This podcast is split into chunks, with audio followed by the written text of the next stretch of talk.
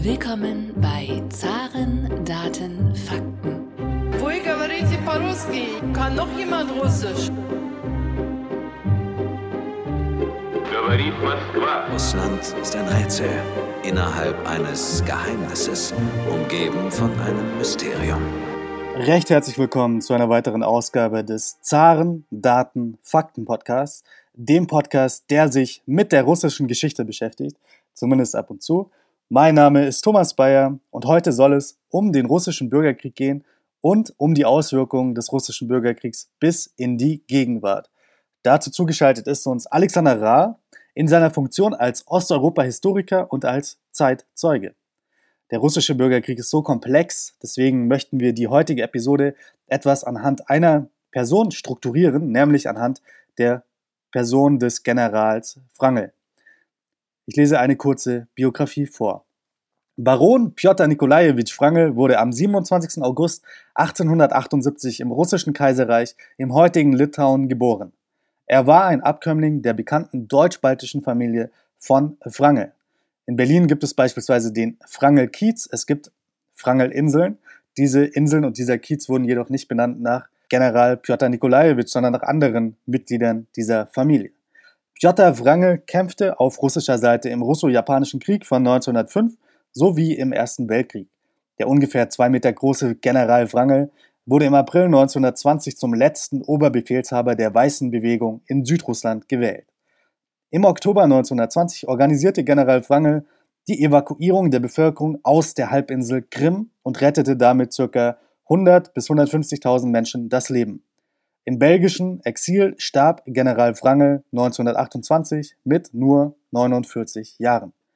Lieber Herr Ra, schön, dass Sie sich heute für uns die Zeit genommen haben. Ihr Großvater, Wassili Urechow, kannte General Wrangel ja persönlich. Wie kam das denn zustande? Ja, und äh, in diesem Zusammenhang haben Sie mich auch richtig als Zeitzeugen äh, genannt, weil natürlich habe ich den Bürgerkrieg äh, mit eigenen Augen nicht erlebt. Äh, ich bin 1959 geboren. Aber ich habe, und das äh, war mir schon sehr wichtig in meinem Leben, eben viele Gespräche, auch aufgezeichnete Gespräche mit meinem äh, Großvater mütterlicherseits geführt, den von Ihnen jetzt genannten Vassili Arechow, der am Ende des Bürgerkrieges eine Art Adjutant des Generals Wrangel gewesen ist und mit Wrangel dann mit englischen Schiffen ausländischen Schiffen Russland, die Krim Richtung Türkei und dann Richtung Westen verlassen hat. Und äh, er hat weiterhin, mein Großvater, auch in der Migration engstens mit äh, Wrangel zusammengearbeitet. Er hat äh, die Zeitschrift der Wachposten herausgegeben, und zwar fast 70 Jahre lang, bis zu seinem Tod im Jahre 1990. Dieses Organ galt als äh, sozusagen Kontaktbörse und Verbindungsorgan zwischen den äh, vereinzelten äh, weißen Immigrationsgruppen. Und natürlich hat mein Großvater auch ähm, den Tod von Wrangel sehr persönlich miterlebt äh, und äh, immer an ihn gedacht. Jetzt müssen wir, glaube ich, ganz am Anfang mal anfangen. Wie kam es denn überhaupt zu dem Bürgerkrieg, in dem dann General Wrangel die Rolle einnahm, die er einnahm? Und wie viele Menschen sind denn im russischen Bürgerkrieg auch gestorben? Der russische Bürgerkrieg von 1918 äh, bis 1920 war die eigentliche geopolitische Katastrophe für Russland im 20. Jahrhundert. Äh, ich vergleiche das äh, vielleicht mit dem Zusammenfall der Sowjetunion 1991 der letzte Zusammenbruch, ähm, der verlief ja mehr oder weniger geordnet und auf rechtlicher Basis durch Abstimmungen im Parlament und durch äh, Referenden in den äh, Bevölkerungen der postsowjetischen Staaten. Bürgerkrieg äh, entstand spontan entgegen jeglicher Rechtsgrundlagen durch die vollkommene Zerstörung aller vorhandenen Institutionen provoziert durch den äh, brutalen Machtkampf, den die bolschewistische Partei, die Partei von Lenin und Trotzki und Stalin, wann letztendlich durch die Oktoberrevolution, indem sie einfach alle anderen Parteien verbieten ließ und ähm, die, das, äh, die bestehende verfassungsgebende Ver Ver Verfassung auflöste, die als eine Art Parlament äh, in Russland fungierte. Und äh, praktisch äh, darüber äh, dann fängt die Bevölkerung auch zu terrorisieren, umzuerziehen. Und äh, die Bolschewiken, muss man sagen, äh, haben natürlich eine große Anhängerschaft in Russland gehabt, vor allen Dingen unter den Bauern, Soldaten, Matrosen den Menschen, denen es im Zahnreich eben schlecht gegangen ist. Und die in der Tat an diese Gerechtigkeitsphilosophie der Bolschewiken äh, glaubten und auch an die Erneuerung Russlands und die Erneuerung der Welt und eine Art Weltrevolution, die die Welt plötzlich den Planeten völlig verändern sollte.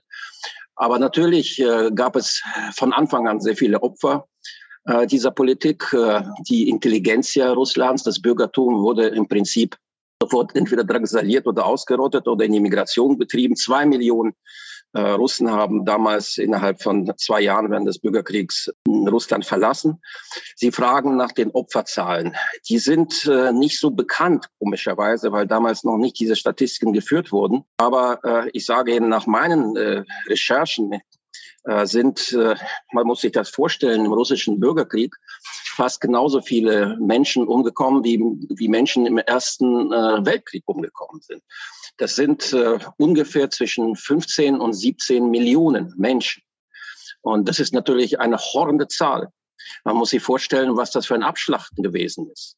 Der Bürgerkrieg hat lange gedauert. Äh, die äh, Kommunisten oder die Bolschewiken haben Zentralrussland, vor allen Dingen Moskau, sehr schnell äh, unter ihre Kontrolle gebracht und St. Petersburg und kontrollierten damit die Logistikstruktur des Landes. Aber die Weißen, äh, die, ihre Gegner, also die Anhänger der Monarchie oder der Februarrevolution, die ein halbes Jahr vor der Oktoberrevolution als bürgerliche Revolution stattgefunden hat. Diese Kräfte standen eigentlich in größerer Stärke sowohl äh, im Fernen Osten, im Süden Russlands und auch von Estland, vom Baltikum her, kam äh, General Judenic mit den weißen Truppen Richtung St. Petersburg. Und äh, es war jedenfalls in den Anfangsmonaten überhaupt nicht klar, äh, dass die Bolschewiken äh, diesen Bürgerkrieg für sich entscheiden würden. Sie haben gerade schon die Februarrevolution äh, angesprochen. Jetzt wissen ja wahrscheinlich viele unserer Zuhörer, die nur am Rande die russische Geschichte kennen, gar nicht, dass es ja zwei Revolutionen gab. Was war denn der entscheidende Unterschied der Februarrevolution und der Oktoberrevolution? Am, äh, am 2. März äh, 1917 dankte äh, Nikolai II., der rechtmäßige russische Zar, ab, verließ seinen Posten. Es gab, die Monarchie war am Ende.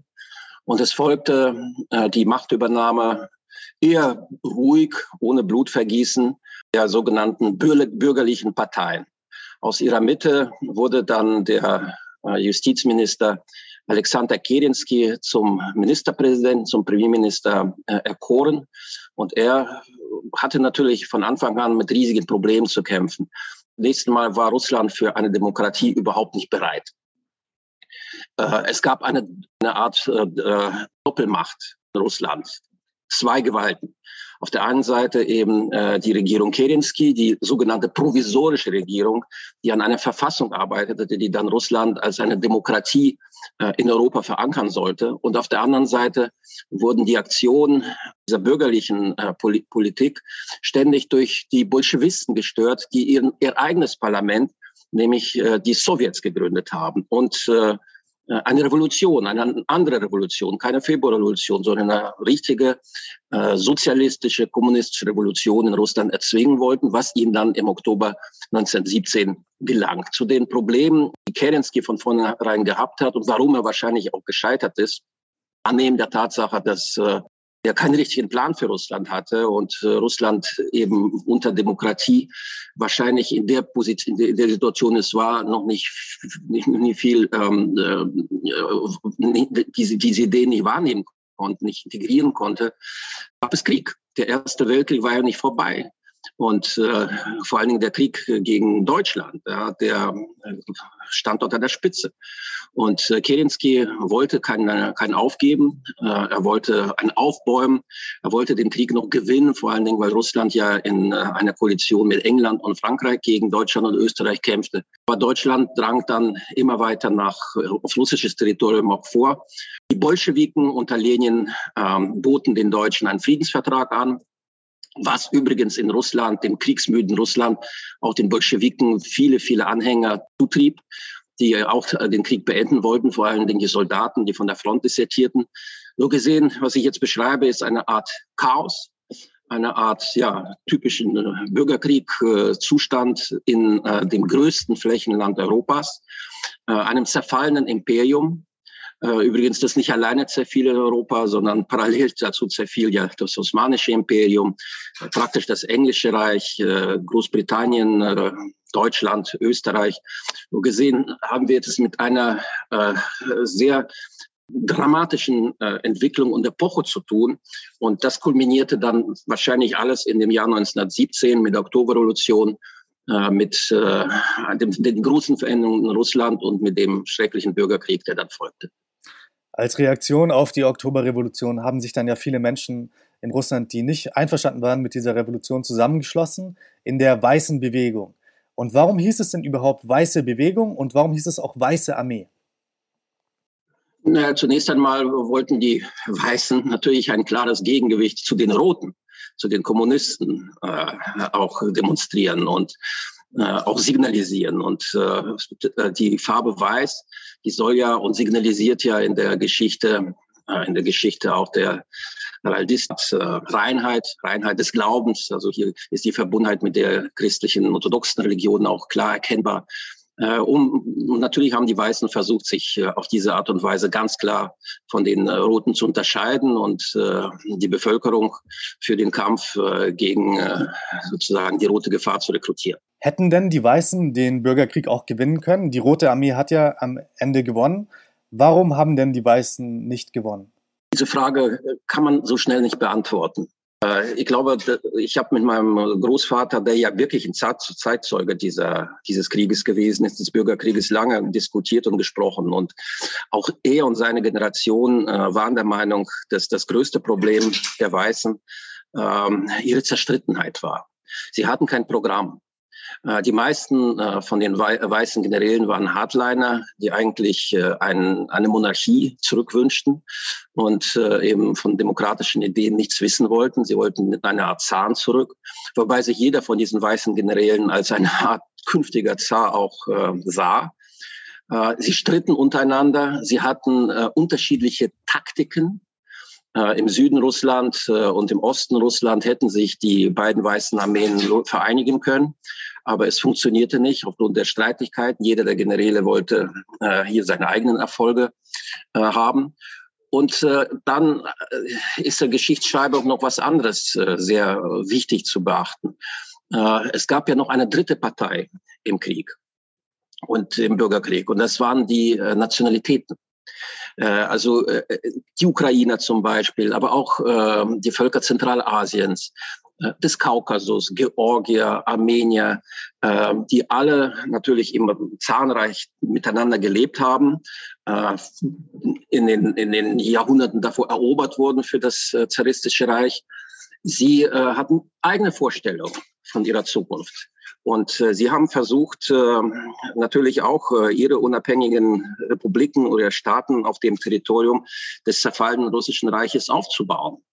Ich glaube, heute könnte man sagen, wenn die Weißen damals mit äh, diesen Nationalitätenbewegungen, zum Beispiel mit den Ukrainern, enger zusammenarbeitet hätten und ihnen versprochen hätten, nach äh, dem Sieg über die Roten tatsächlich ihnen äh, Freiheit und Unabhängigkeit zu geben in einem möglicherweise konföderativen Russland, äh, wäre die weiße Bewegung, äh, denke ich, erfolgreicher gewesen, als sie war.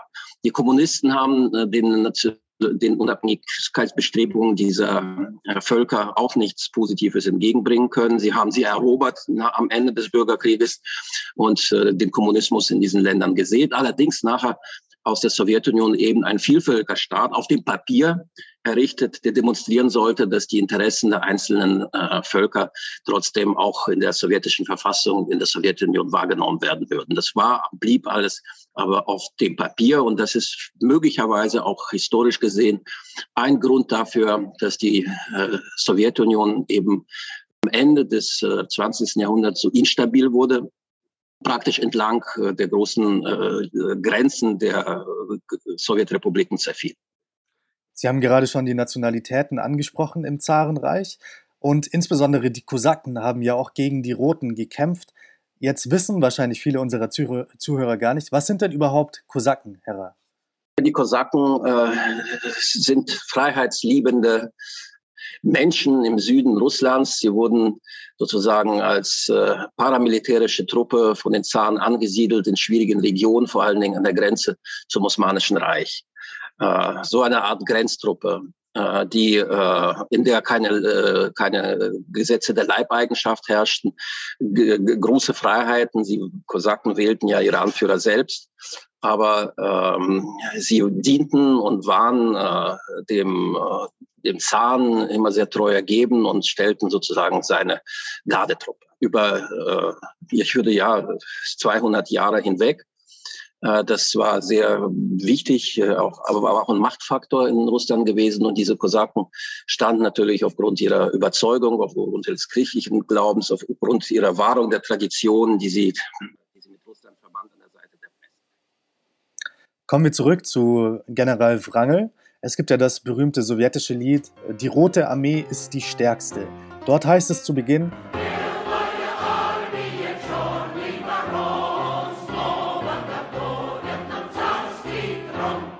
Die Weiße Armee und der Schwarze Baron wollen wieder den Zarenthron.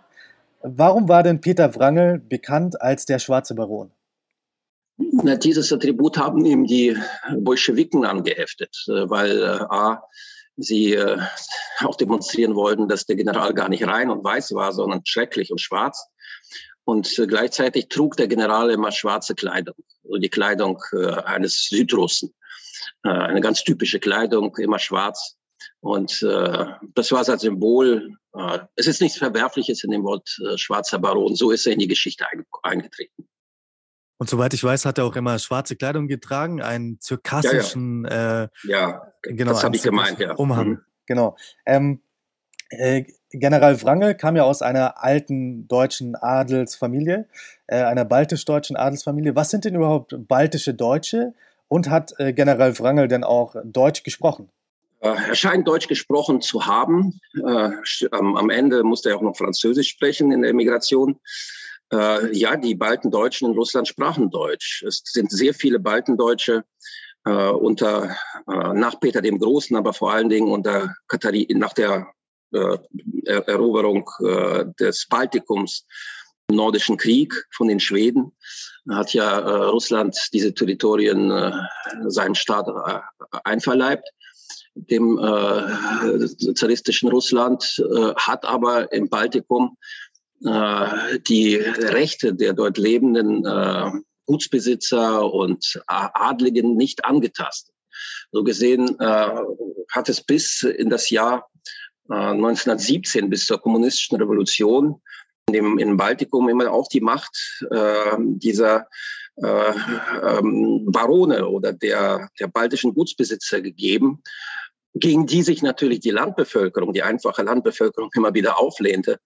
Aber äh, das ist in der Geschichte äh, ein bisschen untergegangen. Heute äh, weiß man, dass die äh, Elite des Baltikums, also der baltische Adel, wie sie den jetzt äh, tituliert haben. In der Tat gab es ihnen ja auch, auch äh, immer einen Treuedienst äh, an Russland, am Zahnhof ableisten musste. Man tat es ja auch freiwillig, man machte so auch Karriere nicht in der Provinz, in der baltischen, wo man zwar ihre Güter hatte, aber äh, man wollte im Imperium, natürlich in St. Petersburg, äh, Karriere machen, dort leben.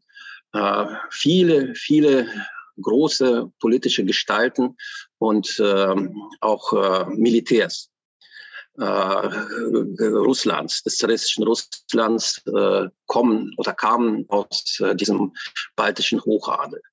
Und äh, Spuren von diesem Adel sind ja bis heute ge geblieben. Also meine Familie gehörte nicht zu den Adligen, eher zu den Kaufleuten. Mein äh, Urahne war äh, protestantischer Pastor äh, in Estland. Aber äh, wir wissen das, die Spurensuche hat vieles ergeben. Aber nehmen Sie zum Beispiel die Familie Lambsdorff. Ja, die bekannte Familie Lambsdorff in Deutschland stammt ursprünglich äh, auch diesem äh, baltischen Hochadel ab. General Wrangel wurde ja vor allem auch dafür bekannt für seine Evakuierung der Krim-Bevölkerung. Äh, wie lief denn diese Evakuierung ab und wieso war sie so eine heldenhafte Tat? Ach, ich weiß nicht, ob das so eine heldenhafte Tat war. Es war, wie Sie richtig gesagt haben, die Rettung von circa 100.000 äh, Menschen, Angehörigen der Weißen Armee und ihrer Familien. Wie gesagt, dazu gehörte auch meine Familie mütterlicherseits, äh, die ansonsten von den Kommunisten damals abgeschlachtet worden wäre. Und äh, weitere 120.000 äh, Angehörige der Weißen Armee, die nicht auf die Schiffe gegangen sind, die auf der Krim geblieben sind, vielleicht auch in der Hoffnung, dann in einem anderen Russland wieder ein Zuhause zu finden, wurden äh, liquidiert und umgebracht. Also es war eine riesige Tragödie, die sich auf der Krim abspielt. Es gab davor schon Versuche der Evaku Evakuierung äh, von äh, Weißen äh, nach, äh, nach Westen, aber alles war sehr mm, chaotisch, äh, lief nicht nach Plan und äh, und im, im Grunde genommen äh, scheiterten auch diese Versuche.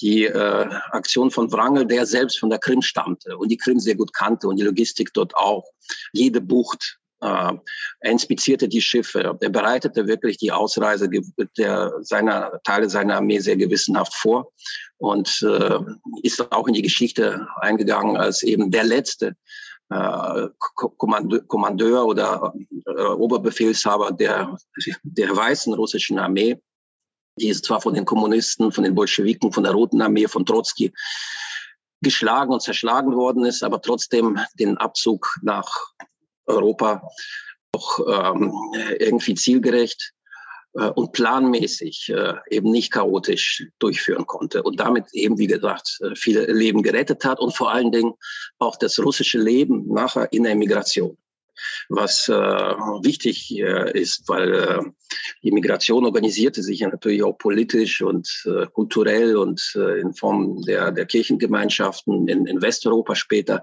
Ich habe ja gesagt, dass zwei Millionen Russen aus äh, äh, aus, aus äh, Russland äh, ausgewandert sind oder geflohen sind. Und das war schon ein sehr großer Faktor äh, in, in, in Europa. Die Menschen siedelten in Berlin, in Frankreich, in Paris, in Brüssel. Viele zogen dann äh, nach Amerika.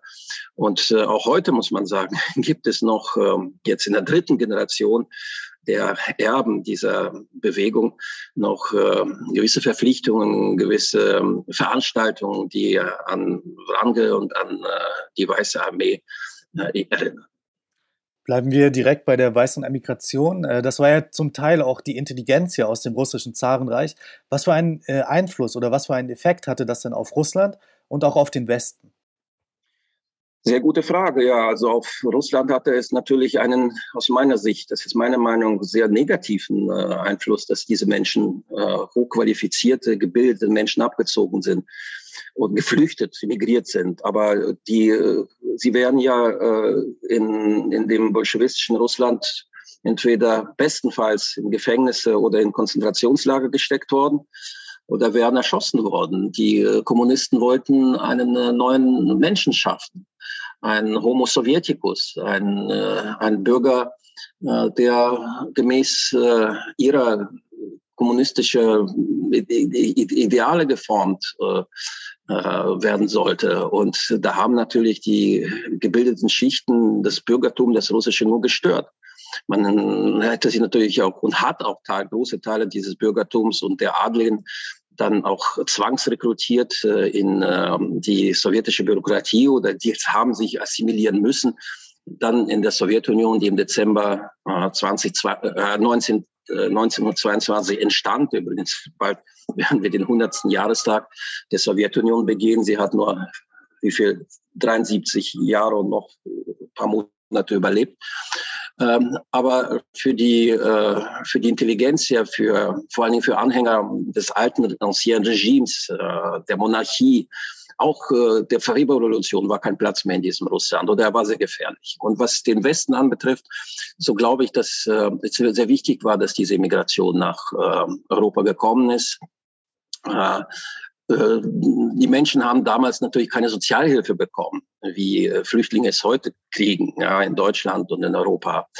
Äh, ich weiß aus den Geschichten dieser alten Immigranten, wie sie als Taxifahrer ihr Geld verdienen mussten oder putzen gingen oder einen Kaffee serviert haben als ehemalige Generäle. Aber nichtsdestotrotz haben sie äh, einen Teil dieses äh, alten Russlands der russischen, ähm, des russischen Geistes, würde ich sagen, der russischen orthodoxen Kirche, der russischen ähm, Zivilisation, ja, der, der, die, die nicht äh, jetzt unter dem Einfluss des, der Bolschewiken stand, äh, in äh, europäischen Hauptstädten auch äh, verankern können und weitergegeben an äh, die nächsten Generationen von Russen, die dann natürlich schon assimiliert in Frankreich, Deutschland aufgewachsen sind, aber sich trotzdem zu diesen, äh, zu diesen russischen Ideen äh, positiv gegenüber verhielten und angezogen fühlten.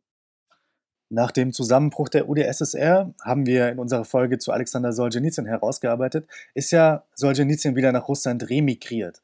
Ähm, gab es dann auch eine sogenannte weiße Remigration nach Russland, in das, in das neue Russland? Und welchen Einfluss hatte diese Remigration auf Russland?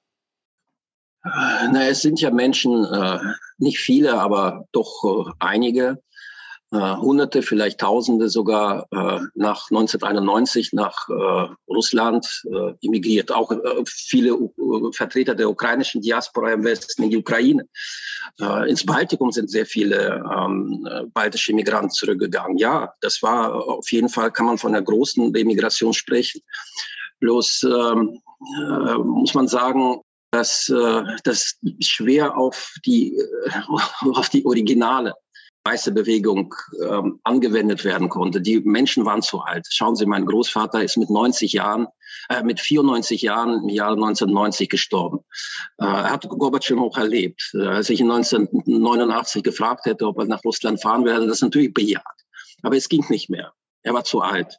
Und ähm, ich kannte auch andere, viele äh, schon sehr alt gewordene Vertreter dieser russischen weißen Migration, die natürlich die Möglichkeit noch bekommen haben, vielleicht äh, an irgendwelchen Festveranstaltungen oder, Jubiläen äh, im neuen Russland wirklich ganz zu Beginn der 90er Jahre nochmal teilzunehmen.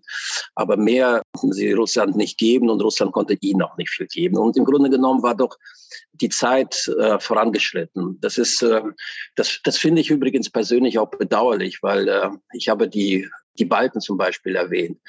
Äh, ich habe auch ähm, die, äh, ich kann Ihnen auch die Osteuropäer erwähnen, also Polen, Ungarn, Tschechen. Äh, diese neuen Staaten, die nach 1990 entstanden sind aus, äh, der, aus den Ruinen des Warschauer Paktes.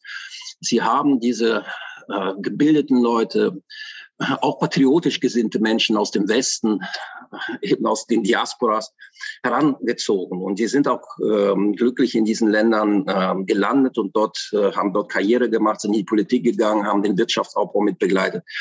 Für Russland hat sich die Sache dann so entwickelt, dass äh, der Zeitunterschied einfach zu groß war. Zwischen 1917 und 91 verlie, äh, vergingen so viele Jahre, dass man sich, äh, ja, man muss sagen, äh, vielleicht nicht äh, geistig, aber doch in großer Anzahl, in, in, in, in großem Maße auch entfremdet hatte. Menschen, auch vor allen Dingen die zweite Migration, die zweite, die, die zweite Generation der alten Migranten oder die dritte, zu denen ich mich vielleicht zähle. Ja, als wir nach in die Sowjetunion und nach Russland gegangen sind, Anfang der 90er Jahre, war das für uns im Grunde genommen äh, keine Heimat, keine, äh, ein Land unserer Vorvä Vorväter, aber wir mussten äh, es äh, neu lernen, neu verstehen, verstehen lernen. Äh, ob wir von den, sagen wir mal, postsowjetischen Eliten tatsächlich äh, mit offenen Armen empfangen worden sind als äh, Immigranten aus dem Westen, sei auch dahingestellt. Ja, man hat vieles erlebt. Man hat auch ähm, gute Sachen, sehr gute Sachen äh, gesehen in den letzten Jahren. Äh, zum Beispiel ähm, gut aus äh, heutiger Sicht, äh, angesichts der äh, Sachen, die wir jetzt sehen, es ist vielleicht müßig oder schwierig darüber zu reden, aber wenn ich über das Jahr 2006, 2007 berichte, über die Jahre, wo zum Beispiel die Auslandskirche, die so ein Bollwerk der weißen Immigration in, im Westen gewesen ist, sich doch dazu entschloss, sich mit der Moskauer mit dem Moskauer Patriarchat, mit ihrer Mutterkirche zu einer gemeinsamen kanonischen Kirche zu vereinen. Das war schon äh, für die Geschichte Migration ein riesiger Schritt und sehr wichtig und wurde auch von, von, von einer über großen Mehrheit der Immigranten und natürlich der Menschen in äh, Bürger in Russland so gewollt. Allerdings hat man sich äh, und, und wie Sie wissen, sind auch die äh, Anführer der weißen Bewegung alle mehr oder weniger rehabilitiert worden im äh, neuen Russland nach 1991. Wenn wir Zeit haben, können wir auch gerne noch äh, noch auch über, über, über Putin reden, ja, in, der, in dem Zusammenhang, weil da kommen wir gleich als, dazu. Genau, ja. ja, weil dann fragen Sie mich danach. Aber ich finde, dass äh, auch in den russischen Führungseliten, äh, sagen wir mal, die Sympathie für die Weißen, vor allen Dingen auch dadurch, dass Solzhenitsyn zurückgekommen ist. Er war ja kein Anhänger, kein, kein, kein äh, Vertreter dieser weißen Migration, aber er war ein Anhänger deren Idee dass äh, dadurch äh, natürlich die, die, die Weißen äh, sozusagen die Ideologie der Roten in den 90er Jahren und in den Nullerjahren in Russland ersetzen. Es gibt ja beispielsweise für Solzhenitsyn eine Statue im Zentrum von Moskau. Welche Rolle spielt denn das Gedenken an die Weißen auch heute in Russ Russland? Gibt es beispielsweise Statuen für General Wrangel oder für andere weiße Anführer? So viel ich äh, weiß, sind äh, also größere Statuen äh, nicht errichtet worden in Russland, aber äh, die Erinnerungskultur ist äh, heute positiv äh, gegenüber den, den Weißen, auch gegenüber, es gibt vor allen Dingen sehr viele Fernsehfilme, die anders als in der Sowjetunion die weiße Bewegung viel positiver darstellen. Ähm, auch in den Schulbüchern wird die weiße Bewegung viel, sagen wir mal, objektiver äh, dargestellt, ohne diese Hemme, die es äh, oder diese Verurteilung, die es äh, in der Sowjetunion gegeben hat. Ähm, naja, auch die Kirchen muss man sagen. Ja, die Moskau, das Moskauer Patriarchat hat ja eines damals gemacht in den 90er Jahren. Man hat äh, die ganzen äh, Toten des Bürgerkriegs, die Ermordeten, die Verfolgten des Sowjetregimes als quasi Heilige auch anerkannt. Das war eine Bedingung der Auslandskirche gewesen für eine Wiedervereinigung mit dem Moskauer Patriarchat. Das ist auch erfolgt. Also wir haben äh, es äh, in Russland schon mit äh, hier mit einem Sinneswandel und äh, mit einer Zäsur zu tun gehabt, die, äh, sagen wir mal, wenigstens äh, kulturell, ja, auch in der Geschichte den Weißen diese Denkmäler schon gesetzt hat. Aber man muss sagen, die kommunistischen Denkmäler sind, stehen dann weiter. Und äh, Russland ist heute in so einer Twitter-Stellung. Es versucht, und das ist die Politik Putins, die auch von vielen nicht verstanden, kritisiert wird, von vielen andererseits äh, unterstützt wird, ist eine Symbiose zu finden eben zwischen Weiß und Rot, zwischen äh, der Sowjetunion, äh, die äh, 73 Jahre existiert hat, aber auch dem Russland, das bis 1917 existiert hat. Und dieses zu vereinen, äh, ist äh, das, was heute die russischen Eliten ja auch äh, versuchen. Äh, aber das Produkt äh, dieser Vereinigung ähm, sehen wir noch nicht. Das werden wir in der Geschichte in Zukunft äh, erleben oder nicht erleben. Jetzt sehen wir zurzeit ja eine neue Emigration aus Russland. Ähm, also viele IT-Spezialisten beispielsweise gehen nach Georgien oder auch in andere Länder. Äh, manche Leute vergleichen diese Emigration mit der Emigration, die wir damals äh, gesehen haben, in den äh, Anfang des 20. Jahrhunderts. Ist denn diese jetzige Emigration in irgendeiner Weise vergleichbar mit der damaligen weißen Emigration? Naja, damals äh, ist die Migration äh, vom Krieg äh, weggelaufen. Jetzt laufen die Leute auch vom Krieg weg. Ja, ich würde in vielerlei Hinsicht, es ist noch zu früh darüber zu sprechen. Wir wissen nicht, wie sich Russland entwickelt wird. 1917, äh, 18 war klar, in welche Richtung sich Russland entwickeln würde, wenn äh, die Roten gewinnen würden. Ja, in einer Diktatur. Für viele in einer Tyrannei, äh, Verfolgung der Andersdenkenden darüber haben wir gesprochen, der Monarchisten, der bürgerlichen Parteien, im Prinzip alle, die die kommunistischen Ideale nicht teilen wollten. So. Und äh, dann gab es ja auch noch die Weltrevolution, die propagiert wurde. Ja, also eine richtige Gefahr für Europa. Natürlich sind die, ist die Intelligenz ja damals einfach getürmt. Anders kann man das ja auch nicht sagen. Mit Hab und Gut. Für immer. Für, man rettete sein Leben. Jetzt, äh, denke ich, ist äh, die Situation zwar vielleicht vergleichbar angesichts der Tatsache, dass in der Tat viele Menschen in Russland ähm, glauben, dass sie dieses Land verlassen müssen, weil sie dort keine Zukunft sehen.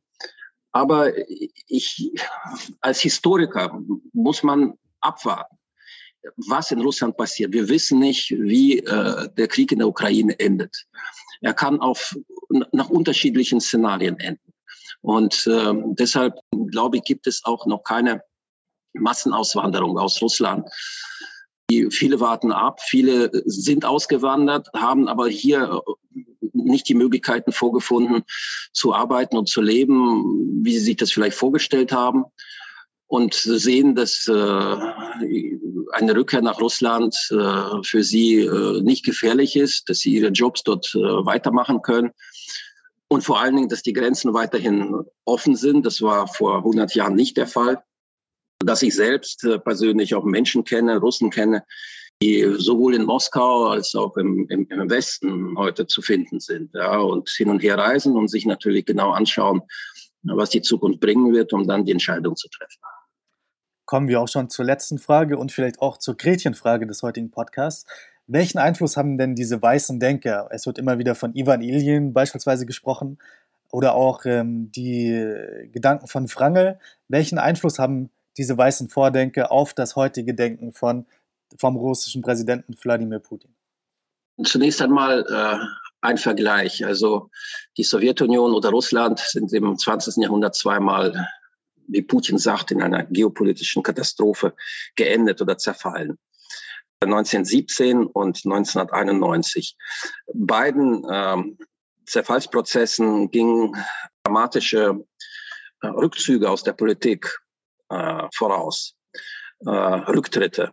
Nikolai II., für viele Migranten, äh, später auch äh, im heutigen Russland wird das als verwerflicher Schritt gesehen, als riesiger Fehler.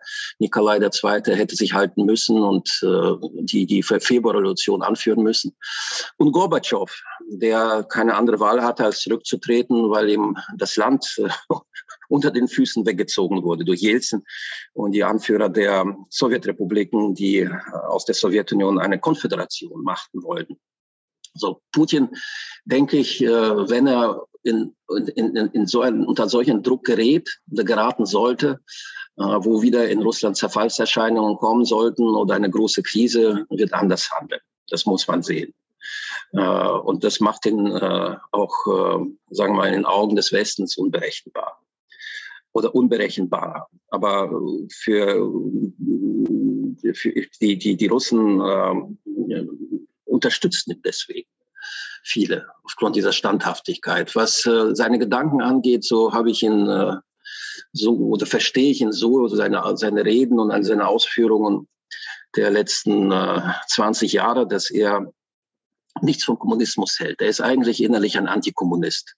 Äh, jemand, der Lenin und äh, Stalin dafür kritisiert, äh, dass sie äh, eine ideologische Sowjetunion geschaffen hätten, äh, willkürlich Grenzen gezogen haben in der Sowjetunion selbst künstliche Grenzen, die eben nachher zu dem aus Putins Sicht ungerechten Zerfall der Sowjetunion 1991 ge ge geführt haben, wo Russland so viele Menschen, so viele Territorien in andere Länder verlor. Das ist äh, seine Gedankenwelt. Aber über die reden wir jetzt nicht. Wir reden über äh, das, dass äh, gerade er sehr viel getan hat, anders als Jelzin, um äh, die Ideen äh, der weißen Bewegung in Russland wieder salonfähig zu machen und sie vielleicht zu integrieren in äh, eine Art Staatsgedanken. Dazu gehört auch, äh, was ich davor auch angedeutet habe, dass er auch ein treibender Motor äh, hinter den Vereinigungen der Kirchen stand. Äh, auch ähm, äh, die, äh, versucht hat, äh, auch den Vertretern der alten russischen Immigration in Paris immer wieder Pässe anzubieten, russische, äh, den alten Immigranten die Möglichkeit gegeben hat, äh, eben eine russische Staatsbürgerschaft zu bekommen, um besser und komfortabel nach Russland fahren zu können. Ich glaube, er hat durchgesetzt, dass auch dieser Mythos der der, der, der weißen, nicht des Monarchismus, aber der, der weißen Idee dieses tausendjährigen Russlands, ja, den die Kommunisten unter Lenin ja so nicht äh, eigentlich zerstören wollten und dass er wieder äh, aufgeflacht ist und äh, dass äh, Russland heute in diesem Zeitgeist lebt. Lieber Herr Ra, vielen Dank für Ihre tiefen Einblicke in den russischen Bürgerkrieg und auch für die Analysen der Auswirkungen bis in die Gegenwart. Gerne.